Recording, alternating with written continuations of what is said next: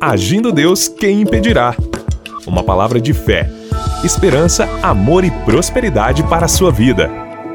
Bom dia, queridos! Paz, saúde e prosperidade para você.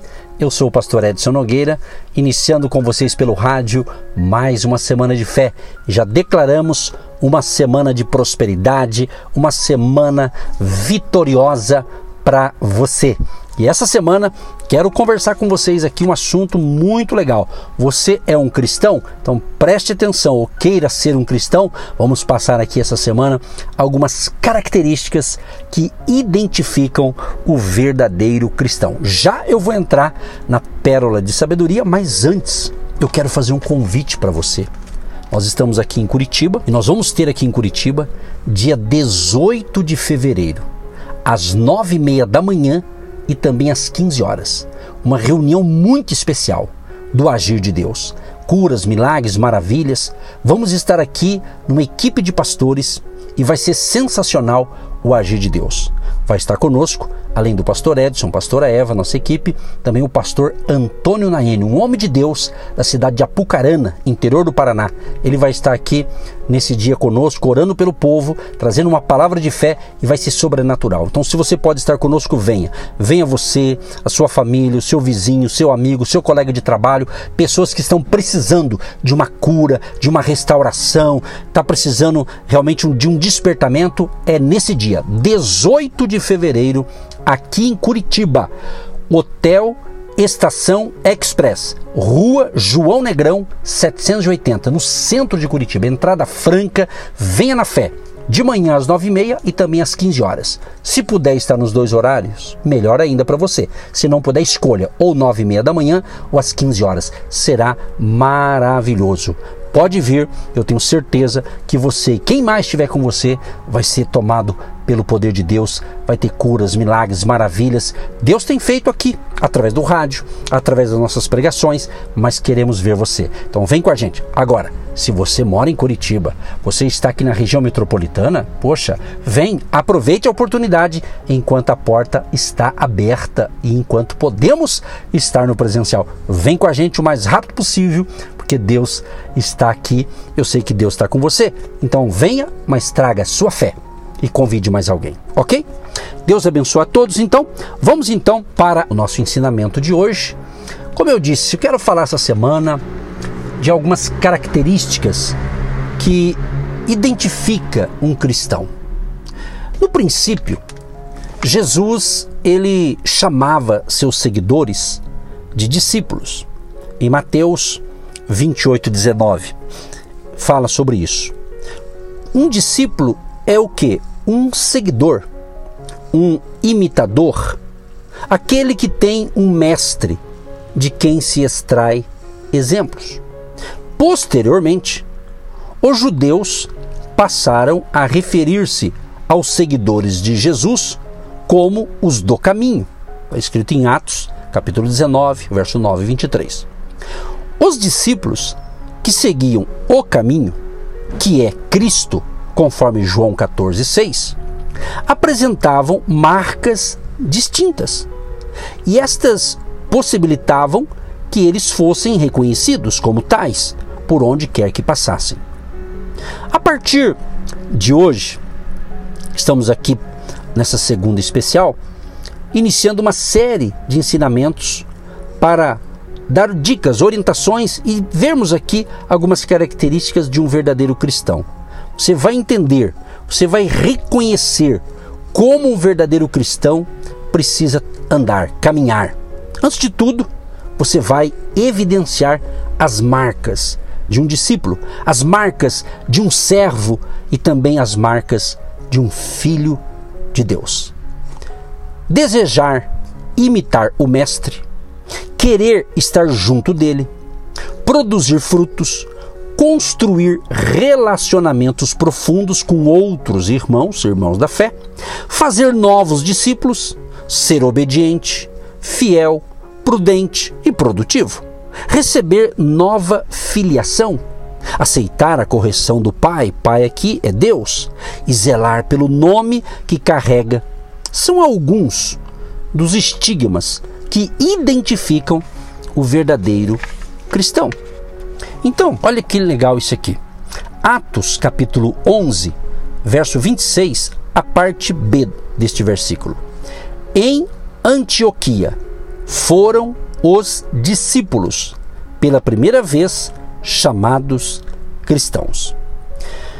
Apesar de ser reconhecido como médico, uma das maiores colaborações que Lucas prestou ao reino de Deus foi ter atuado como historiador.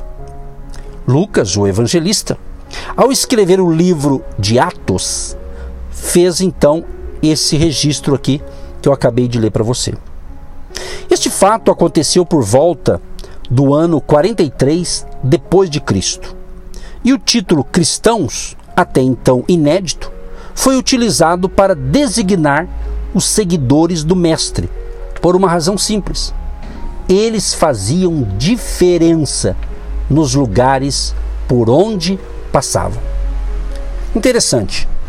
Os primeiros discípulos de Jesus não estavam interessados em professar uma nova filosofia de vida. Tampouco eram revolucionários políticos que visavam a implantação de partidos ou seita. Antes, porque tiveram suas vidas irremediavelmente transformadas pelo Evangelho, traziam em si as marcas do Redentor, ou seja, de Jesus. A primeira característica que nos permite identificar um verdadeiro cristão é o fato de ele ser discípulo de Cristo. Mas afinal de contas, o que significa ser discípulo de Cristo? Quais marcas identificam-no como tal? Vamos então falar um pouco sobre essas marcas de um verdadeiro discípulo. Vamos colocar aqui como uma primeira marca: um verdadeiro discípulo de Cristo deseja imitá-lo. Os discípulos foram chamados de cristãos, porque o modo de vida deles era parecido com a de Cristo. Eles de fato imitavam o Mestre.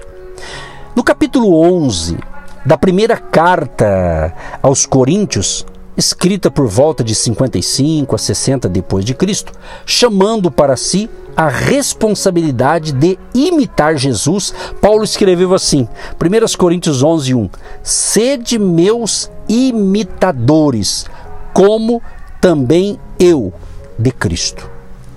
Vamos contar um pouco dessa história aqui que é interessante você prestar atenção. Lembrando que nossas reflexões é durante toda a semana, sempre em torno mais ou menos de uns 15 minutinhos. Então, se você puder ficar até o final, vai passar rapidinho. Fique com a gente. A cidade de Corinto, de origem grega, nos tempos do apóstolo, estava dominada pela idolatria e também pela imoralidade. Além disso, era reconhecidamente corrupta. Os irmãos que viviam naquela região sofriam com as influências mundanas de seus conterrâneos. A jovem igreja, que precisava ser sal e luz entre os perdidos, tinha de, em primeiro lugar, experimentar mudanças internas. Para que a cidade fosse liberta da idolatria, era preciso que os cristãos estivessem livres de práticas pagãs, da dissensão, da competição, da licenciosidade, da cobiça e também da mornidão. Paulo então entendia isso. Por esse motivo, quando dirigiu sua primeira carta àquela comunidade, considerada pelos estudiosos como exortativa, apresentou instruções precisas e claras aos seus leitores.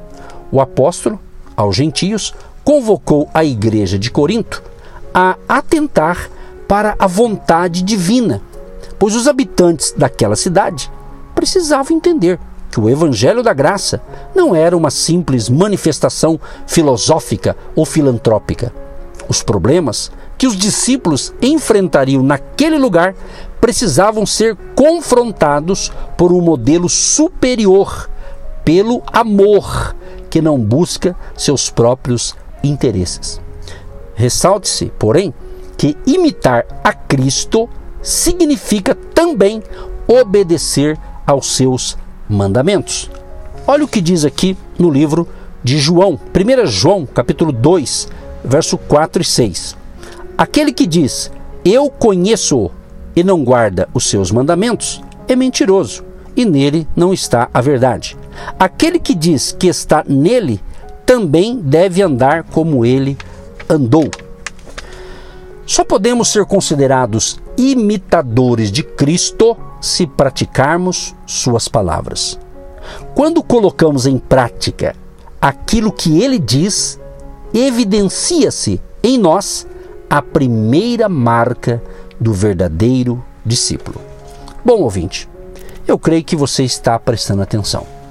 Eu creio que você já está tendo uma noção se você é de fato um discípulo do Senhor Jesus. Mas tem outras marcas. Vou compartilhar mais uma marca aqui. Um verdadeiro discípulo de Cristo deseja estar junto dele. João narrou o episódio em que Jesus apresentou um duro discurso aos seus mais próximos seguidores.